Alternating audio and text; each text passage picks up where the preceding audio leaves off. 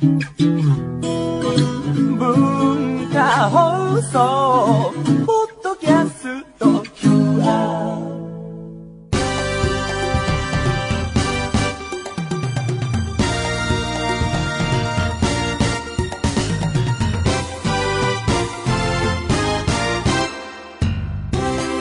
皆さんこんにちは。内山聖輝のワンクールシーズン3パーソナリティの内山聖輝です。えー、だいぶ暖かくなってきたというかとっても暑い日々がいきなり来て、えー、皆さんお体体調どうでしょうか。私の体調は今ですね猛烈な眠気が、えー、来てまして今日誰かに睡眠薬を仕込まれたんじゃないかなって思ってるんですけれどももう今朦朧としててねえー、さっきからずっとコーヒーとか飲んでるんですけど、全然、聞く聞かないっていう、話じゃないですけど、口が回らないですからね。まあ、ちょっと頑張っていかないとね。まあ、暑さのせいかな。夏のせいにしましょうよ、すべては。あの、最近こういうのあったらいいなっていうか、ものがあって、なんていうか、まあ、それは形は何でもいいんですけど、ホームページでも、雑誌、本であるといいなってさ、こういう雑誌作ってほしいなと思うのが、まあ、僕しか読まないかもしれないんですけど、まあ、東京都内なら東京都内で、その、まあ、映画館情報まとめみたいなのが欲しいんですよ。で、どんな情報が欲しいかっていうと、席数とかは、その映画館のホームページとかに書いてあるんですけど、細かいスクリーンの大きさとかね、なかったりするところあるんで、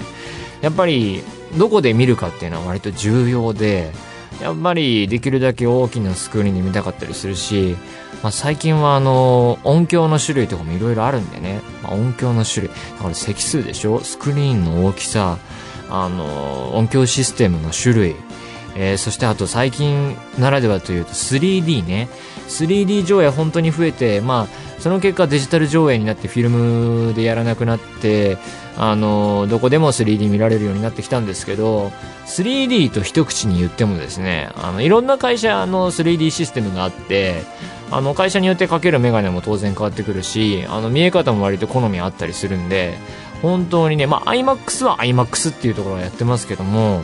そういう情報とかね 3D はね案外あの iMAX 以外の 3D は細かくホームページとかに情報載ってなかったりするんでそういうの知りたい人結構多いと思うんですけどだから積数スクリーンの大きさ 3D のメーカーの種類あたりをねあのまとめた情報誌がちょっと今欲しいなとか思ってるんですよね。まあ映画館を巡る状況って結構今激動の時代激動して、まあ、落ち着いてきてまた変化していく感じもありますけどね例えばまあ新宿にあのねゴジラの映画館というか東宝新宿でいいのかな？っていうのができてでミラノ座がそれと入れ替わるようにというかあの大きな映画館がなくなってっていう流れがあったんですけどもまあそうやっていろいろ変わっていく中でそういうの欲しいなって思うんですよね。あと、有楽町の映画館も結構変わるらしいんで、これから、えー、5年、10年かけて、まあ、本当に映画館はどんどん変わっていくんだろうし、なんか寂しい気もするんですけど、まあそうやって、あそれと引き換えにポジティブなものが増えていけばいいなと、まあ眠い目をこすりながら思ってる次第でありますね。はい。というわけで、今日もなんとか頑張っていきましょう。それでは、内山幸輝のワンクールシーズン3、シャープにスタートです。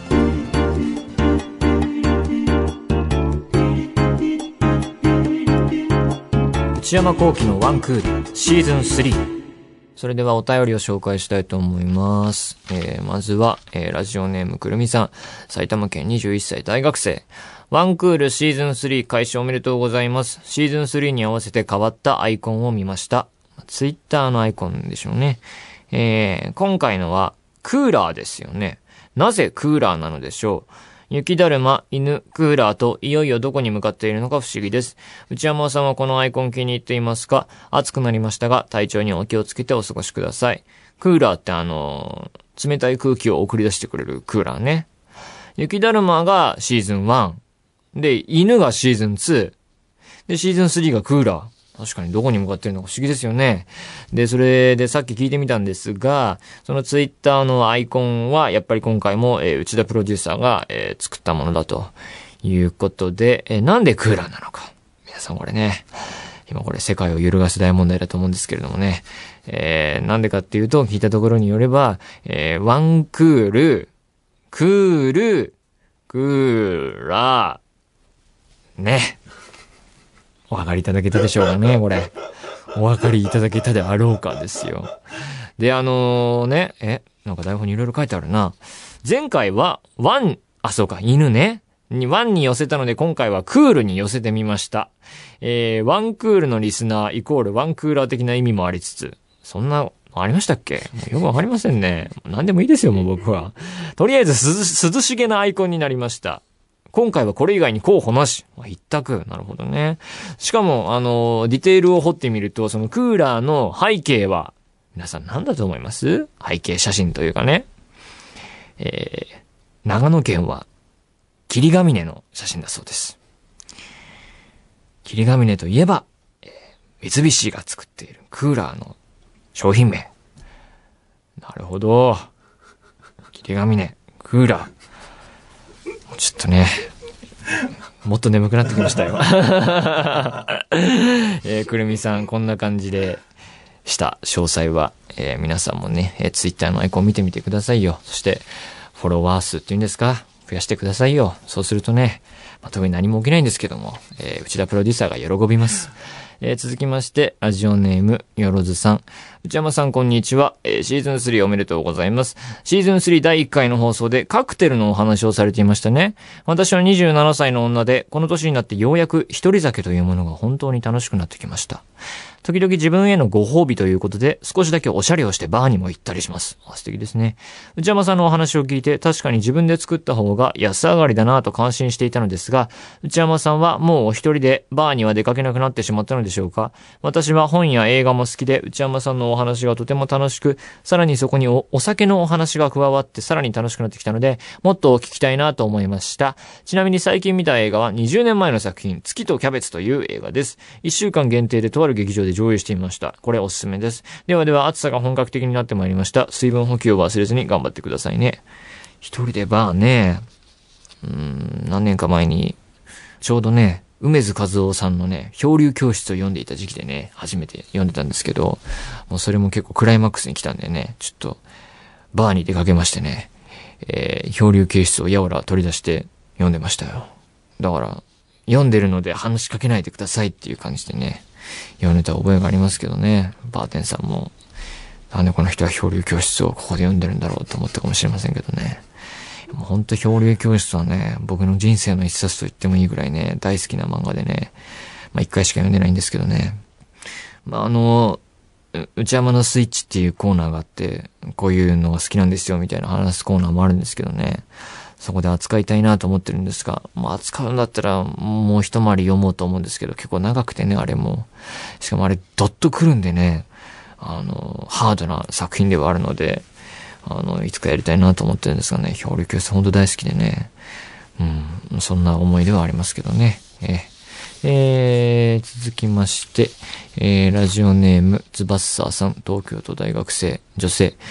内山さん、こんにちは。先日内山さんが少し前にワンクールで紹介していたシェフという映画を借りてきてみました。コメディ要素が強く、とても面白くて、主役の二人が日本人に扮した破壊的なギャグシーンには大笑いしました。でも見終わった後、そういえばツイッターで噂が広まって有名になったりする現代的なところも面白かったって言っていた気がするし、なんとなく内山さんの話してた内容と印象が違ったなと思い、シェフという映画について調べてみたところ、私が見たのは内山さんが言っていたのとは全く別のシェフという映画だったことが判明しました。私が見た映画は、三つ星レストランの舞台裏へようこそという副題なんですが、内山さんが見た映画は、三つ星フードトラック始めました。割と最近の作品で三つ星というワードが入ったシェフってタイトルの映画といううろ覚えの記憶を頼りに借りた結果、こんな勘違いをしていたとは、とびっくりでした。マジか。こんなことってあるんだな要は私が、あの、前に面白いよって言ってたのは、シェフ、三つ星フードトラック始めました、だったんだけど、このつばっさーさんっていう人が、借りてみたやつが、シェフ、三つ星レストランの舞台裏へようこそ。これは間違えるわ。シェフ三つ星まで会ってたらいけるわって思っちゃうよね。しかも、えー、何これ。でも、副題って多分、現代とは多分ね、ああんま関係ないというか、現代にないやつを日本で公開なり、パッケージ売るときに、あのー宣伝の人が考えてると思うんですけどね、発想が結構被ってるっていうかなんていうかね、マジか。こんなことあるんだな。で、三つ星レストランの舞台裏へようこそってさっきちょっと検索してみたんですけどね、2012年に公開されていたフランス映画ですからね、こっちは。僕がやってた方はアメリカ映画ですからね。しかもジャンレの主演だし、ちょっとパッケージとか見たら曲がるんじゃないかなとか思いますけどね。まあでもタイトル似てるからこういう勘違いもあり、あるんでしょうね。いや、びっくり。もうこっちのフランス映画の方は全く見たことないし、さっき初めて知りましたからね。こんな映画あったんだと思いましたけども。ははだから、つばさん、まあそっちも面白かったかもしれませんが、あの、シェフ、三つ星フードトラック始めましたもん、ぜひ見て、見てくださいよ。面白いのでね。はい。えー、続きまして、三重県電線の上の小鳥さん。うちこんにちは。シーズン3放送おめでとうございます。いつも楽しく聞かせていただいています。突然ですが、うっちーは自分の出身、出身地についての不満や逆に良かったと思うことはありますか？私は決して都会ではなく、かといって田舎といって人が想像するほど田舎でもない絶妙な地域に住んでいます。買い物には最低限困らず、電車も朝晩は普通にあり、人が多すぎないという場所です。名古屋にも気軽に遊びに行けて、頑張れば大阪へも日帰りで行けます。こんな便利な場所に住んでいるのですが、なぜ自分はここに生まれたのかと悔しく思うこともあります。例えば、すごく見たいアニメが放送しないとか、好きなアニメのイベントが情報しか見れない。まあイベントには行けない。といった時です。人によってはどうでもよくてどうしようもないことですが、それでも関東に住んでいたらよかったのになぁと考えてしまいます。関東に住む人には関東で悩むこともあるのでしょうか？少し気になったので教えていただけると嬉しいです。それではこれからも頑張ってください。応援しています。なるほどね。三重県ね。なるほどね。まあ僕出身埼玉ですからね。まあ関東ではあるんですけども。でもこの仕事してて思うのは、前はなんかこう、あのーアニメのが始まるってなると、放送情報っていうのを結構ちゃんと伝えなきゃみたいなのがあって、えー、何々テレビでは、何曜の何時からやります。でもこの何々地方の何々テレビでは何曜の何時ですみたいな、細かくこれ結構伝える重要な情報だったりするんですけど、あんまりピンときてなくて、ああ、でもこういう話聞くとなるほどなとか思ったりするんですけど、でもなんか、あのー東京に暮らし始めて、あの、東京はと、関東は関東で、あ、MX、こういうのやってるんだ、みたいなのはね、なんかギャップがあったりしてね。埼玉でも見れたのかもしんないけど、なんかあんま見たことはなくて、あのーなんか、暮らして始めた時にケーブルテレビの人がね、僕はなんかね、ケーブルなんかちゃんと繋いでくれてね、BS も全部ちゃんと見れるようにしてくれてね、あのなんか NHK とかね、なんか、そういうのでもチャンネル、あ、いっぱいあるんだなとかって思ったりしましたけどね。でもなんか、関東側からすれば、関西の人は関西で、関西ならではのテレビ番組が多いような気もするし、なんかそれはそれで、まあなんだろうな、山のねだりって言うとあれですけど、なんか、それぞれでいろいろ面白いのあるんじゃないかなという気がしますけどね。あとまあ、郊外だったり地方とかだと、シネコンがね、あの、結構大きくて綺麗なのがあったりして、あと、空いてたりするので、それはなんかいいんじゃないかなと思ったりしますけどね。ちょっと眠いのでね、こんな感じですよ。えーこんなところでね、えー皆様からもね、えー内山の眠気を覚ますような、こんなね、何でもいいので送ってください。皆様からのお便りお待ちしています。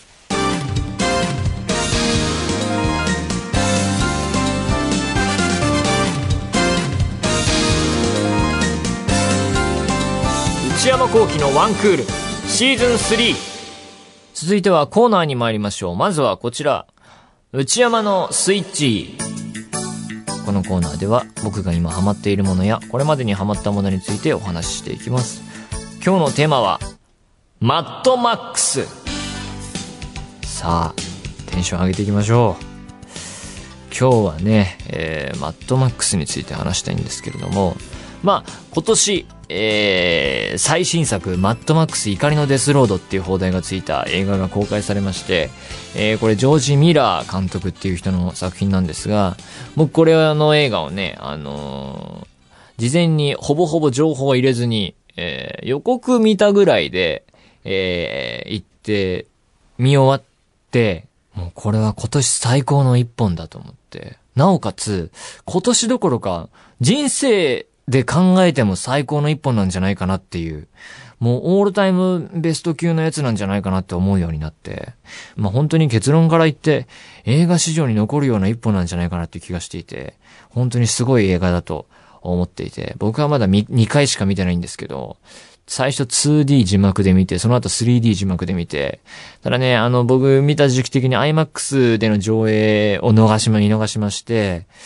今回のこの作品はなんか、最近始まった MX4D とかね、4DX っていう 3D どころか椅子が揺れたり、風が、えー、ビューってきたり、水がこうブワーってかかってきたりみたいな上映方式もあったらしいんですが、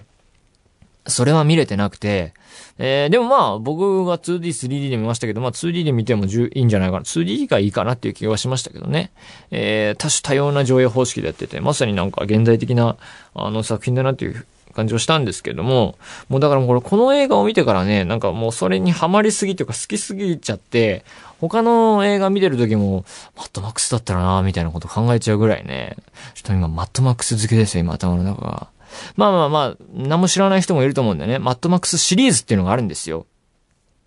僕は本当世代ではなくてね、今回もワン、ツー、スリー先に見ようと思ったんですけど、ちょうどテレビで、あの、吹き替え版やってて、それを録画したんですけれども、今回は怒りのデスロードっていう映画、放題、あの、副題がついてる映画は4作目で、で、1作目のマットマックスっていうのが1979年だそうで、で、2が81年。で、3はサンダードームっていう、マットマックスサンダードームっていう映画なんですけど、それが85年。もうだからもう30年ぶりですよ、サンダードームから数えると。30年ぶりに新作でね、しかもそれ、今回アフリカで撮影したりしてると。で、そのジョージ・ミラーっていう監督はもう1、2、3全部かかってるんですけれども、あの、1945年生まれの今70歳だそうで、元気すぎますよね。フリカで撮影して内容もこんなすごいっていうね。で、このジョージ・ミラーっていう人はね、ベイブとかにもかかってる人で、ベイブ1作目で脚本やってて、ベイブ都会へ行くっていう2作目では監督をやっていて、あと最近だとハッピーフィートっていう皆さん、映画覚えてますか？ハッピーフィートっていうこう 3DCG のペンギンかな？あれは。ペンギンが、のが主役の映画でね、僕これ見た覚えある。ありますけどね、面白い映画でね。そんな映画もやってる人でマッドマックスもやってるっていうね、すごいですよね。で、3作目まではメル・ギブソンっていう俳優さんが主演だったんですが、今回はメル・ギブソンから変わっていて、マックス役はトム・ハーディという人で、えー、トム・ハーディという人はダークナイト・ライジングとか出てましたね。で、えー、一作目では、えー、メル・ギブソンさんが警官の役で、近未来の話なんですけど、警官と暴走族が戦う話です。で、警官と暴走族がカーチェイスでわーってやってるっていうね。それが一作目。で、二作目は、もう近未来どころか、もう近未来なんだけども、もう大戦争。何らかの、あことをめぐって大戦争が起きて、もう文明がもう消滅したような近未来で、で、もうマックス警官とか、もう警官とかいう概念がない世界ですよ、もうそれは。元警官のマックスが、なんかこう石油が出るっつって、みんながこう、なんかそれでなんとか暮らしてるみたいな、えー、地域があって、そこの人たちと協力して、またやっぱり暴走族と戦うっていう話なんですよ、2も。で、そんな感じで、で、マットマックス2ってよく言われますけどね。まあ、名作として名高いですけれども。もで、マットマックス3作目、サンダードーム。これはね、ちょっと毛色が違う異色のマットマックスなんですけれども、バータータウンだったかな？バータータウンっていう街に、ま、マックスがいて、もう警官じゃないですよ。もう、だから警官という概念が存在しない世界でね。で、そこの街に行って、今度はなんかね、その、またその街から追放されて、マックスがなんかよくわかんない子供たちと出会ってね、子供たちと、バーサス街みたいなね。ちょっと言ってても僕もよくわかんないですけども、そういう感じでね、まあ、いろんなものとマックスが戦うんですよ。マッドマックスっていうのは。で、このマッドマックスシリーズっていうのは、まあ、世界のカルチャーに影響を与えていて、日本だとあれですよね、北斗の拳がね、あの、マッドマックスにすごい強い影響、北斗の拳に対してマッドマックスが与えていて、で、それ以外でもよく、マッドマックスっぽいね、みたいなのってよく形容詞的にね、使われるレベルだとは思うんですが、もうそれくらいもうなんかもうみんなに染み渡った、あのシリーズだったんですが、今回満を持して4作目をやると。で、マッドマックスシリーズっていうのは、要はマックスが何かと戦ってるんだと。で、大体敵は奇抜な発想、モヒカンとかなんかね、なんか変な服着てて、で、しかも車も奇抜で、バイクも奇抜でみたいな、そういう敵と戦うっていうのがマッドマックスでね。あのー、3作見たんですけれども、見てなくても今回の作品見ちゃって大丈夫です。結論から言って。多分大丈夫です。で、4作目何と戦ってるかっていうと、今回もうね、やばいですよ。独裁国家と戦いますからね。で、やっぱり時代も荒廃した未来。おそらくはなんかエネルギーをめぐる戦争で世界は終わったんだと。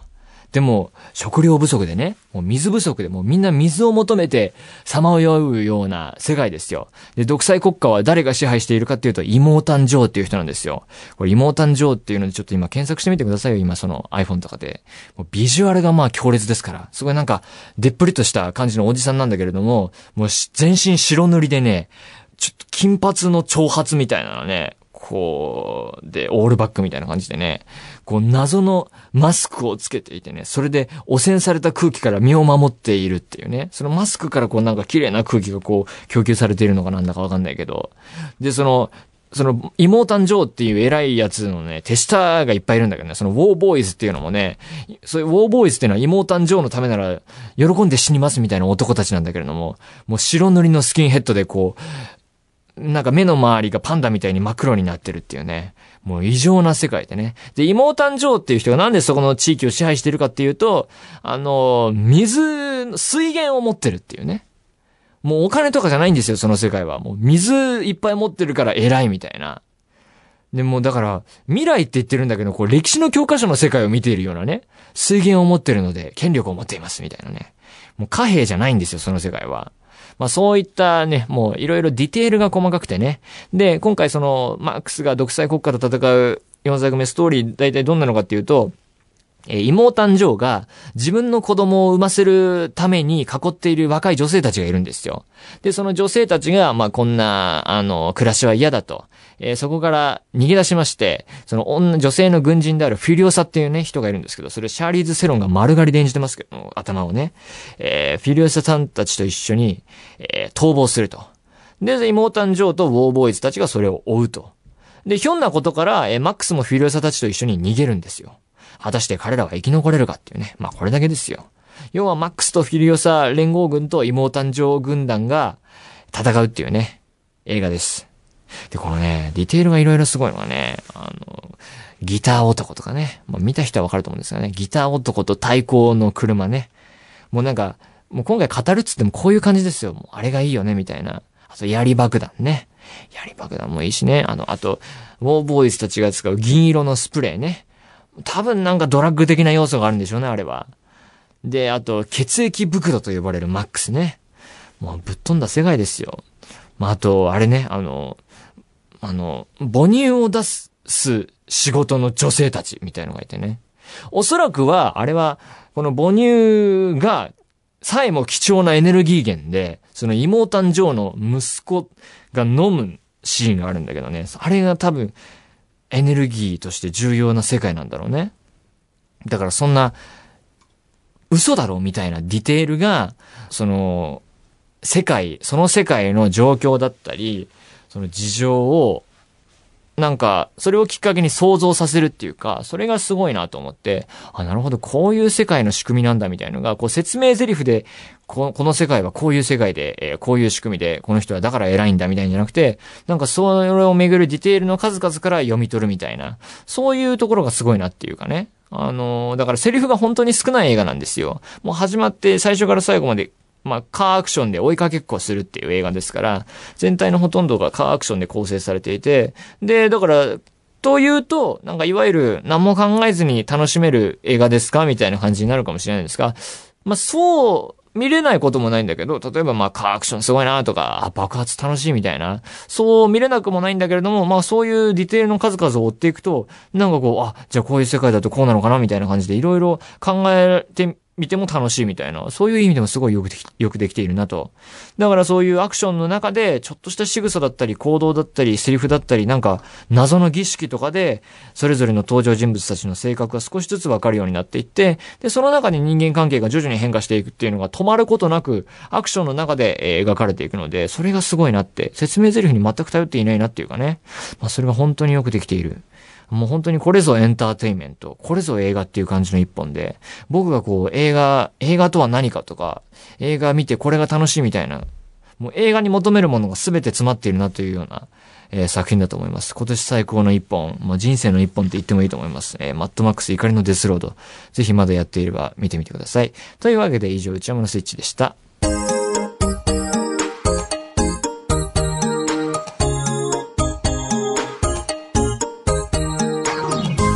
内山幸輝のワンクールシーズン3。えーそろそろお別れのお時間です。朦朧とした中、えースイッチでマッドマックスについて語っていたら、えーいつもやっているコーナー、えー思春期の痛みっていうやつができなくなってしまいました。えー皆様に、えーお詫び申し上げます。ねまあ、それほど面白かったっていうことですよ。だから、本当にね、あのー今こうやって、マッドマックスに関しても IMAX だったり、MX4D だったり、4DX とかね、3D、えーなんとかとかね、いろいろ方式が増えまくったせいでね、せいでっていうかね、もう見逃すと、あ、あれの方式で見れなかったとかね、いろいろあってね、なんかこう複雑な時代になったなって気もするんですけど、まあ楽しみ方が増えたとも言えるんだけど、でもそういう上映方式やれるスクリーンがまだまだ少ないから、あの、最新の映画にどんどんどんどん変わってっちゃって、マッドマックスに関して言っても次にアベンジャーズが公開されたことによってパッと終わって次に切り替わったりしていたので、なんかそういう、あの、見逃したっていうのがあってね、悔しかったんですけれどもね。いや、見たかったなー今年はいろいろありますからね。これ以外にもね。あの、ジュラシックシリーズの新作もあるしね。進撃の巨人の実写もあったりするしね。これいろいろ楽しみな映画がいっぱいありますな。まあ中でも今年はね、もう、マッドマックスでいいんじゃないかなって気がしています。本当に皆さん見てみてくださいよ。というわけで、えー番組ではお便り募集しています。メールアドレスは one.joqr.net one.joqr.net one の綴りは one